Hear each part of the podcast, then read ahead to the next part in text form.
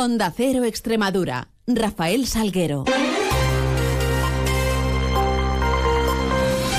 Muy buenos días, son las 7 y 20 de la mañana y tenemos 10 minutos por delante para contar noticias de Extremadura. En este el jueves 1 de febrero comenzará a amanecer en la región a las 8 y 33 minutos, ocultará el sol sobre las 6 y 44 de esta noche. Miramos a los cielos que nos acompañan. Lo hacemos con la ayuda de la Agencia Estatal de Meteorología. Javier Andrés, buenos días.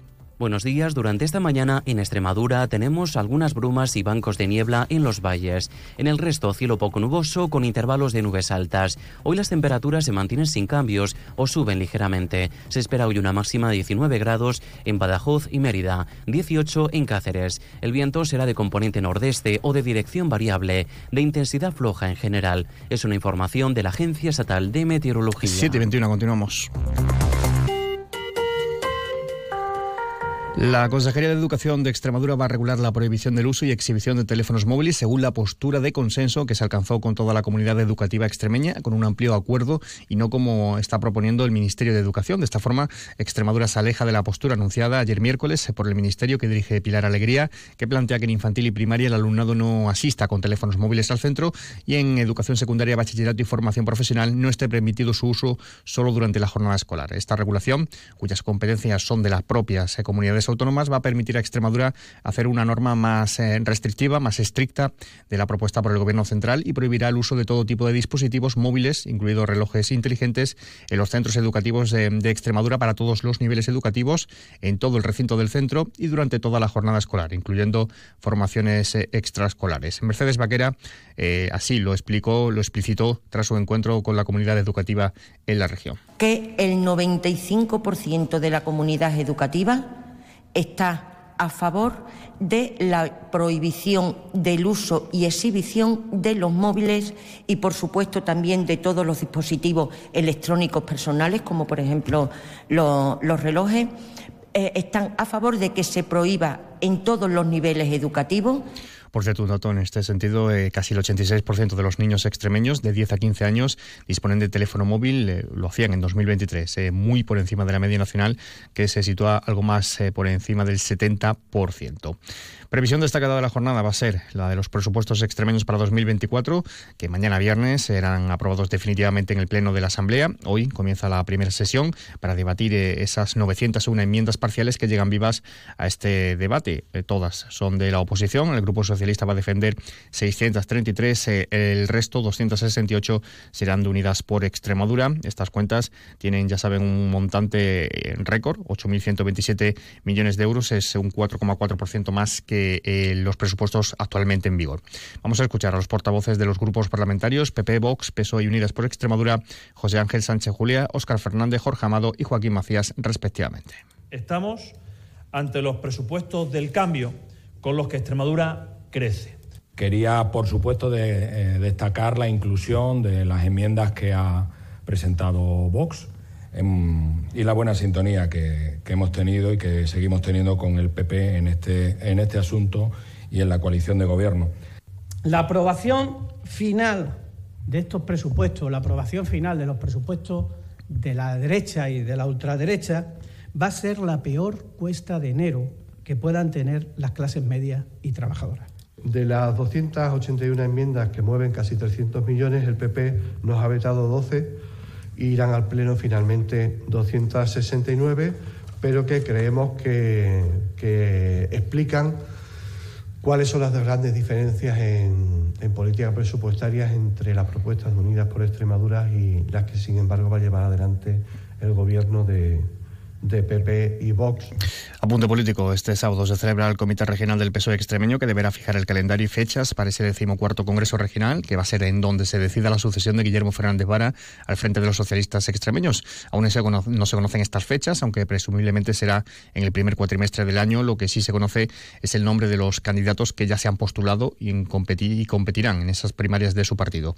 Se trata del presidente de la Diputación de Badajoz, alcalde de Villanueva, Miguel Ángel Gallardo, que fue el primero en dar el paso. Después dio a conocer sus intenciones Lara Garlito, actual diputada de la Asamblea y vicepresidenta primera de la misma, y parece que finalmente será una terna de candidatos, eh, ya que a Gallardo y a Garlito todo apunta, aunque no lo ha oficializado, que se sumará el ex consejero de Sanidad extremeño José María Vergeles, actual también diputado en la Cámara extremeña. Noticias en Onda Cero Extremadura. Hablamos de movilizaciones agrarias. En este sentido, APAC Extremadura Saja ha solicitado permiso a la delegación del Gobierno para cortar distintas carreteras en Extremadura a partir del jueves 8 de febrero, algo que se va a repetir durante todo el mes, eh, con dos jornadas eh, cada semana, jueves y viernes.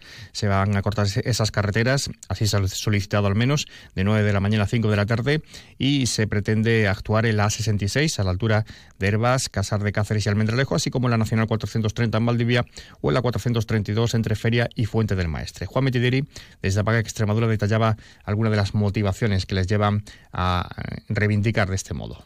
Es decir, tenemos problemas como una reforma de la paz que no está ya enfocada a defender los intereses del agricultor y del ganadero, una reforma de la paz que lo que hace es perjudicar al consumidor porque se produce menos y más caro. Eh, tenemos una Agenda 2030 que se habla mucho y todos estamos viendo ya de que lo que nos va a traer es lo mismo que nos ha traído la Red Natura 2000. Eh, por cierto, hoy 1 de febrero hasta el 30 de abril se abre el plazo para solicitar las ayudas de la política agraria comunitaria en su convocatoria del 24-25, dotada en su conjunto con más de 553 millones de euros. Y hablamos de municipalismo porque la presidenta de la Junta, María Guardiola, defendía ayer la política de consenso entre alcaldes y alcaldesas porque a su juicio es un signo de madurez democrático. Lo apuntaba así en el marco de un encuentro que reunió a 200 eh, alcaldes y alcaldesas de toda la región, organizado por el periódico Extremadura ayer eh, en Mérida. También somos testigos de ese progreso asimétrico de España, de esa España VIP y de esta otra que tiene que estar a la cola y que sigue esperando en la puerta. Y el suceso, finalmente, sobre las seis y media de la tarde de ayer, eh, ayer miércoles, se localizó un objeto sospechoso a la margen derecha del río Guadiana en Badajoz, a 200 metros del Puente Real, dirección a la Azuz, un hallazgo del que el operativo de búsqueda activó en la capital pacense pudo confirmar que se trataba del cadáver de una mujer de similares características a Manuela Castillejo, la mujer de 67 años que llevaba desaparecida desde el pasado 22 de enero en la ciudad. Así lo apunta para el portavoz de Policía Nacional en Extremadura, Francisco Sánchez Mendiola. Eh, ha sido avisado el Servicio de Protección Aérea que con el helicóptero ha podido comprobar que podía tratarse de un cadáver.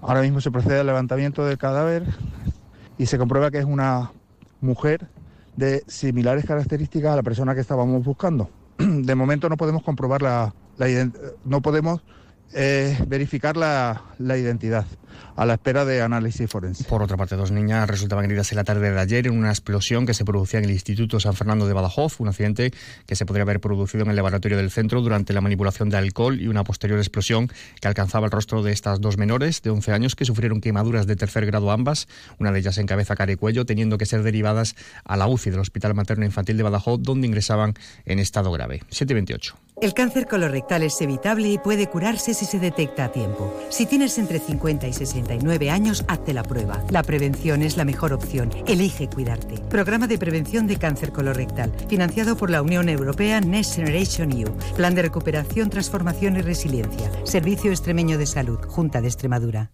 Flexibilidad. Dedicación. Confianza. Cercanía. Compromiso. Seguridad. ¿Y si existiese un banco en el que poder confiar? No existe un banco así. Existe una caja. Caja Rural de Extremadura. La Caja de Extremadura. Caja Rural de Extremadura, la caja comprometida con la región, les ofrece la noticia económica del día. Y es que el comercio minorista en Extremadura registró en 2023 un aumento medio en sus ventas del 3,4%. También se elevó su ocupación en un 1,6%. Y en previsiones, hoy además del inicio del debate de presupuestos, eh, el delegado del Gobierno realiza un balance socioeconómico de la gestión del Gobierno en 2023 y la ejecución de fondos europeos. También se informa sobre los datos de incidencia de los virus respiratorios durante la última semana en la región. La Asociación Española contra el Cáncer de Badajoz celebra un acto con motivo del Día Mundial del Cáncer y en Cáceres se celebra la sexta Feria Universitaria Extremeña. Todo ello mucho más, lo contamos. 10 y 3 minutos, boletos, un avance de noticias mediodía, 2 menos 10, tiempo de información regional. Ahora llegamos a las 7 y media de la mañana con esa cita con información más cercana, a la local, a las 7.54 en boletos, 8 y 20 toda la información de su ciudad. Sigan mientras informados a través de nuestra web y redes sociales y les dejamos ahora la compañía de más de uno con Carlos Salsina. Pasen un feliz resto del día.